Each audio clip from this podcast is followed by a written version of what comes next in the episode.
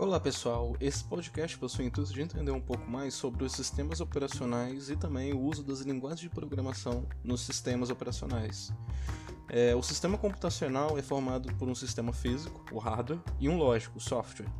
O sistema físico inclui o computador, monitor, CPU, placa de rede, disco rígido, entre outros componentes.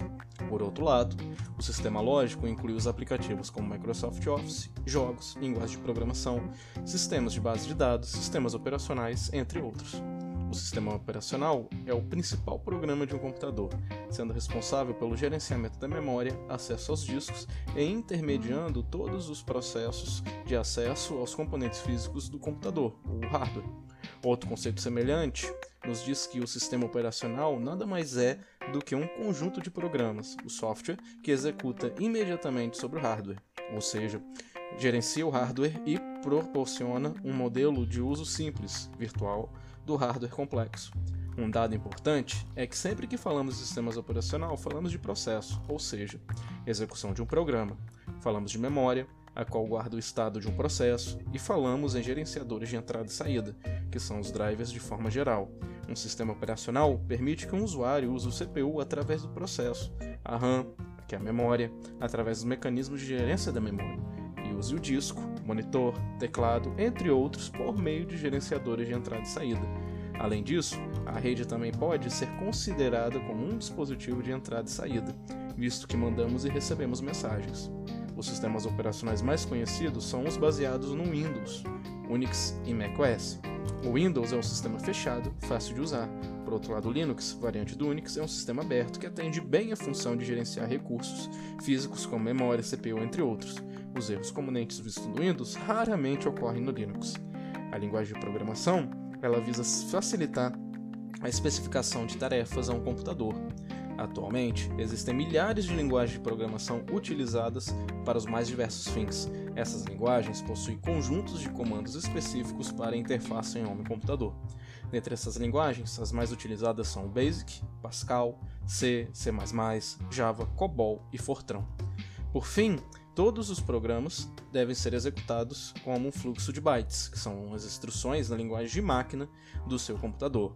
Mas os seres humanos não lidam muito bem com a linguagem de máquina quase todo o código Unix, exceto uma pequena quantidade de su suporte direto à interface de hardware no próprio kernel, é atualmente escrito em uma linguagem de alto nível. O alto nível, neste termo, destina a diferenciar as linguagens assembler de baixo nível, que são basicamente invólucros finos em torno do código de máquina.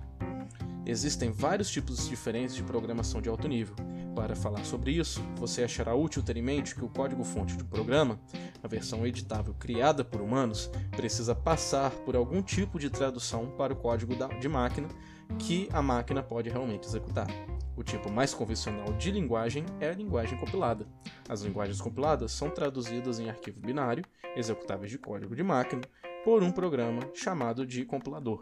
Depois que o binário ter sido gerado, você poderá executá-lo diretamente sem olhar o código-fonte novamente. A maioria dos softwares são entregues como binários compilados, feitos com código, que você não vê. As linguagens compiladas tendem a oferecer excelente desempenho e ter acesso mais completo ao sistema operacional, mas também são difíceis de programar. O C, a linguagem no qual o próprio Unix está escrito, é de longe a mais importante delas, com sua variante C++.